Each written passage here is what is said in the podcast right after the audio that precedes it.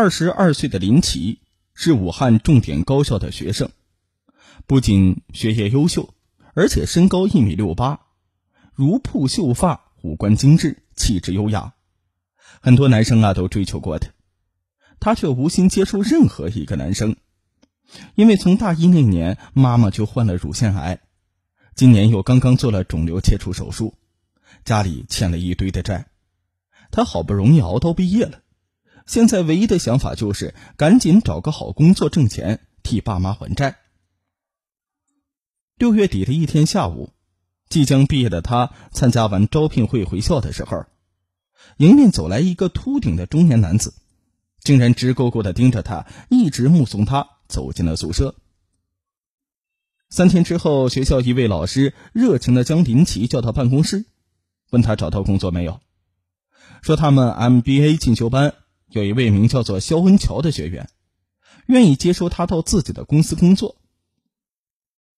林奇呢，高兴的问对方是什么单位。老师笑了笑说：“啊，一家电子公司，规模不大，但效益很不错。要不呢，你明天亲自过去看看。他们一般只招研究生，你可要珍惜这个机会啊。”第二天，林奇如约赶到了电子公司。没想到啊，被接待的规格还真高。自称是人力资源部负责人的钟月平问了几个问题之后，就决定录用他，说初始月薪可达八千元，一年之后啊，可以拿到一万五千块以上。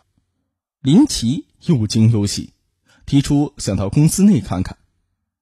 钟月平满口答应，亲自领他到各个办公室和车间参观。还拉着他的手，特别亲切，这让林奇受宠若惊。在办公楼里，林奇无意中朝走道的墙上瞄了一眼，不仅呢目瞪口呆。公司领导层的照片一字排开，那个董事长就是陆玉的好色秃顶男肖恩桥，这不就是老师所说看上自己的学员吗？林奇觉得此事蹊跷，就对钟月平说。对不起，我现在不想签约了。说完，转身就走。钟月平连忙将他拉到一旁，为难的说：“哎呀，这个林同学，呃，实话说吧，我就是肖董的妻子。我们之所以招你进来啊，是想请你给我们帮一个忙。”随后呢，他将林奇请进了办公室，向他抖出了一个秘密：钟月平和肖恩桥结婚八年。期间呢，钟月平生过两胎，但先后夭折。到医院一查呢，才发现是染色体异常。八年来，他们找了许多种方法求卵，甚至找到捐卵中介，但是学历大多较低，身份呢也参差不齐，他们一个也没有看中。肖文桥一年前进修 MBA 时啊，看到那些漂亮的女大学生之后，就一直在留意合适的对象。那天，肖恩桥在校园里巧遇到林奇之后，他的身高、五官、皮肤、气质都是他心目中的理想捐卵对象。万分激动之余，直勾勾的看了他好半天。后来，通过他所住的宿舍明确他的身份之后，肖恩桥便以提供工作为名，委托老师与林奇联系。夫妻俩原先设想的是呢，先给他一份工作，取得他的好感，等双方熟悉起来之后，再开口请他捐卵。没想到他们的过分热情引起了林奇的反感。林奇听了才知道，这份好工作的背后还有如此特别的使命。他尴尬的说：“钟姐，你们夫妻的遭遇我也很同情，可我连婚都没有结。”这么吓人的事儿，我可接受不了。钟月平央求道：“这样吧，小妹妹，我看你是对捐卵这件事儿啊，你不了解。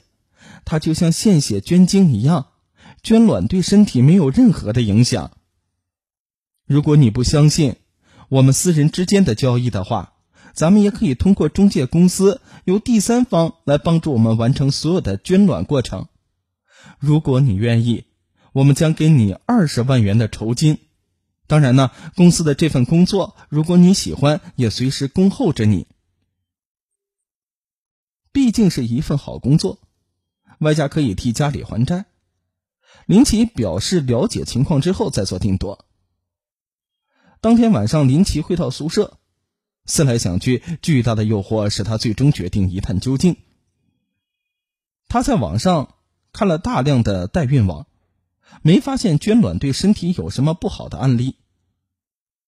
他按照钟月平提供的号码，给代孕网的负责人吴姐打电话咨询。吴姐告诉他呢，目前卵子捐赠已在全世界范围内使用，没有任何的风险。捐卵者既是奉献爱心，又能解决别人的生育难题，同时呢，还能为捐卵者争取到最大的利益补偿，从而呢实现双赢。吴姐还极力怂恿说：“哎呀，林小姐呀，我实话告诉你啊，那肖文桥和钟月平是我们的长期客户，他们根本不在乎买卵的钱。”但一直苦于找不到合适的对象，遇到你之后，他们说可以不惜一切代价也要打动你，买你的卵子呢。如果你真想了解情况，不如啊，你上门来看看吧。第二天呢，林奇便按照吴姐提供的地址来到了那家代孕公司，接待他的正是吴姐。哎呀，美女啊，欢迎你啊！吴姐热情的邀请林奇坐下。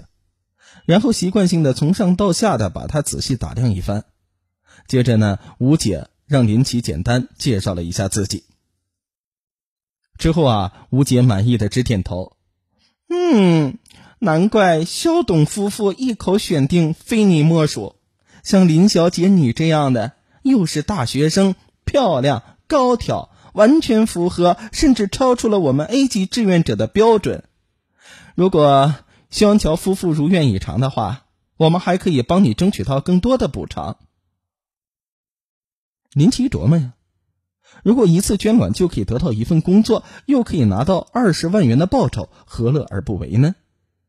于是啊，他有点不好意思的问：“那捐卵怎么操作呀？”“嗯，很简单，我们通过推算你的排卵期。”给你服用促排卵的药物，或者是注射促进卵的针剂，最后呢取出一些卵子，选择其中比较好的卵泡，再跟男方的精子结合，前后呢不到一个月的时间，可以说呀，你完全是轻轻松松的获得补偿费的。吴姐说这话的时候眉飞色舞。当林奇提出其中的安全性问题时候，吴姐马上又说。嗯，这点呢，你绝对放心。在人身安全上，我们所有操作都在正规大医院进行手术。隐私安全上呢，你不用担心，我们会对双方的资料绝对保密，绝不会让第三方知情的。林奇临走前呢，吴姐又苦口婆心的劝道：“林小姐啊，我特别理解这些不孕夫妇的求卵之情，捐卵。”就像抽刺血似的，又不让你跟他上床，又不让你怀孕，对你没有什么损伤。你捐卵给他们，帮人一个小忙，自己得了大实惠，多好啊！十一期间正在左右摇摆当中的林奇，突然得知妈妈癌症转移，还需要再做化疗手术。经过整整一个星期的纠结之后，林奇打电话向吴姐表示同意捐卵。随后呢，吴姐立即将林奇安排到武汉一家大医院进行了体检。之后呢，将肖恩桥夫妇叫来，三方一起签订了合同，各自保管一份。合同条款共有四十五条，分别呢对捐卵费用、捐卵方式、中介职责、中介报酬、三方责任以及违约等等情况进行了约定。为保证卵子质量，捐卵之前每天外出时间不超过四个小时。且不得离开居住城市，每天二十一时，必须是回到公司提供的居住地。捐卵手术期间作息时间需要经过需求方进行同意，否则视为违约。协议呢还约定，若最终因为双方身体或者是其他非不可预测因素导致捐卵失败，捐卵者还有义务再次捐赠，直到成功为止。条约虽多，看上去似很正规。林奇安了心，在吴姐提供的捐卵协议书上签了名。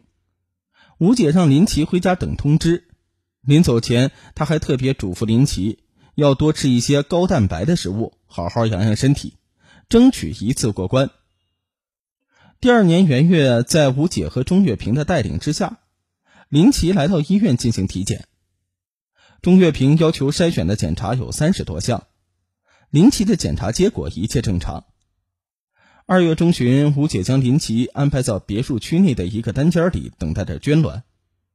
与他同住在这里的还有另外三个捐卵女子。随后，林奇被送到医院开始打针，由医生不定期的监测卵泡情况。这一打就是半个月。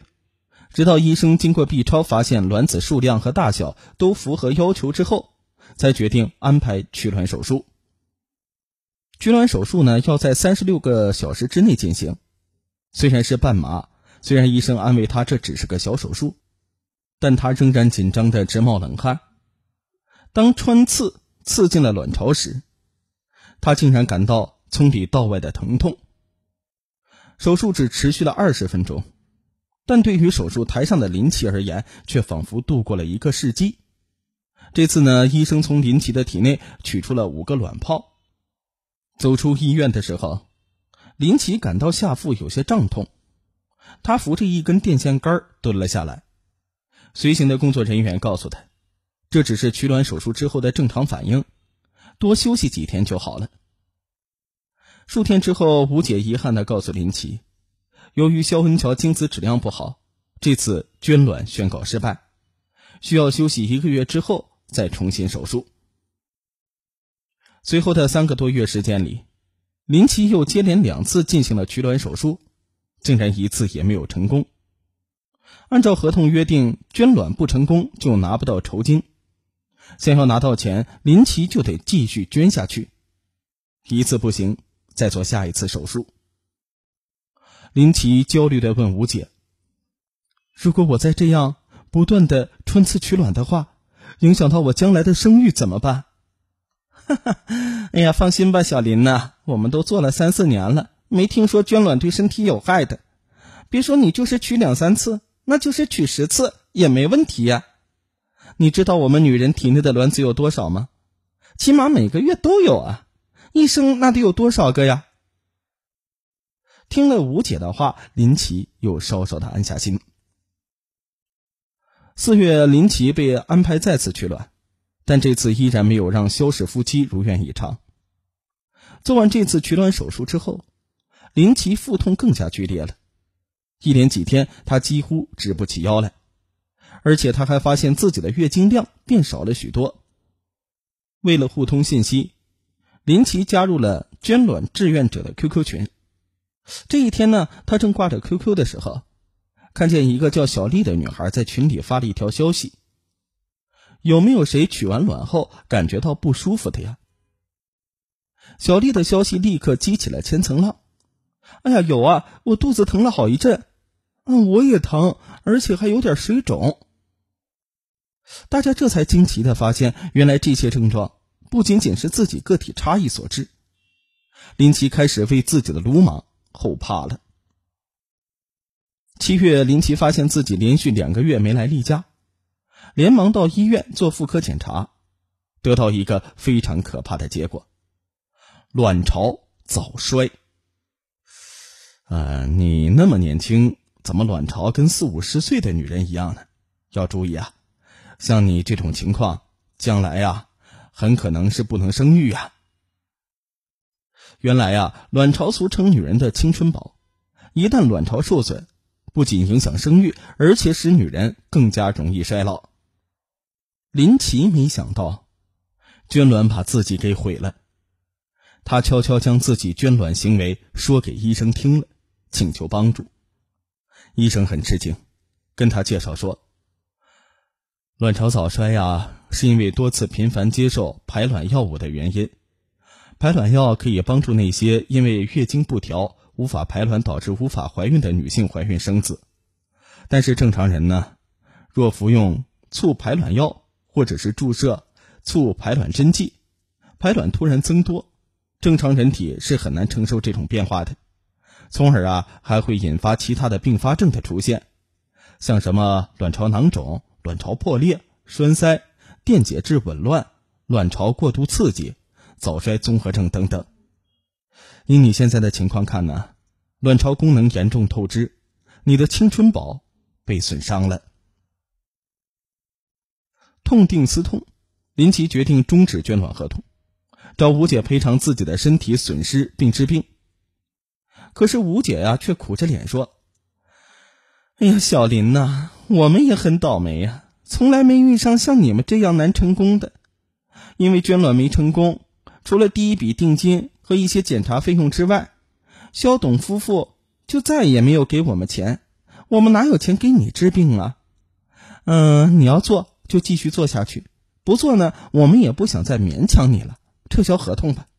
另外呢，你要是想找麻烦。”啊，也不应该找我们中介呀。林奇于是去找钟月平哭诉，钟月平一听也很震惊。中介公司不是一直说捐卵无害健康吗？这怎么会这样啊？但在同情之余，钟月平给算了一笔账。这半年来，他们已经按照合同规定，向中介公司每月支付了房租三千元。营养费三千元，以及多次检查费一万五千元，四次手术费十二万元。虽然手术是未能成功，但他们的花销也已经远远超过二十万了。他们也没想到会连做四次捐卵都不成功。最后呢，钟月平与丈夫商量之后，给了林奇十万元补偿，向他表达四次配合手术的感谢。但是他们觉得。多次捐卵如果有责任，那应该在中介公司。虽然钟月平答应给林奇一个高薪岗位的承诺依然有效，但要求他身体康复之后再到公司上班。林奇担心留在公司上班将有无穷无尽的麻烦，于是放弃了这份工作。接着呢，林奇又转回头向中介公司索赔。一向好脾气的吴姐立即变了脸。她不再给林奇提供住宿，她曾经用于捐卵期间暂住的房间，很快呢就被安排进来一个新来的捐卵者。这是一个稚气未脱的女孩，她那充满惊恐的眼神让林奇的心在滴血。还有多少个女孩在做着和自己一样的傻事呢？难道还要让自己的悲剧在他们身上上演吗？想到不知还会有多少无知的姐妹前赴后继，林奇愤怒不已。为了不让更多的姐妹上当受骗，二零一九年七月，林奇将代孕网的非法行为投诉到武汉市工商局洪山分局，含泪讲述了自己被骗捐卵的不幸经历，愤然爆出了在捐卵期间的所见所闻。二零一九年九月五日，由武汉市洪山区政府组织十多个部门联合执法，取缔并捣毁这家民间卵子库的经营链条，武汉卵子黑市因此被掀翻。这家代孕中介公司的民间卵子库，两年之内已经招募了一百多名捐卵者，最小的年纪十九岁。公司呢，通过网络招募捐卵者，由于他们鼓吹手术简单。对身体完全无害，一些年轻女性呢被高额的补偿金吸引，捐卵志愿者是络绎不绝。中介公司面对肖文桥给出的是一百万元的巨额报酬，结果在这桩大买卖面前隐瞒了多次捐卵有害健康的情况，导致林奇的健康受损。之后呢，林奇回老家养病。他盼望自己身体康复之后再去找份合适的工作，忘却这场噩梦。双十二呢，马上就要到来了，主播呢又为咱们听友送来了很好的福利。大家只需要打开淘宝，在搜索栏输入“超级大赠送”或者是“三国周郎赤壁”这句词，就可以得到现金红包。具体是多少啊？这个因人而异，看你人品了。在十二月十二号之前呢，可以当现金花掉。记住哦，超级大赠送或者是三国周郎赤壁，任意一个呢，都可以领到现金红包。感谢大家的收听，主播的微信是幺五九零二零四九四幺零。如果呢你有好的犯罪题材，可以发给我进行录制。咱们的微信公众号叫做“犯罪实录”，每天的定时更新两性的大要案。感谢大家收听，谢谢。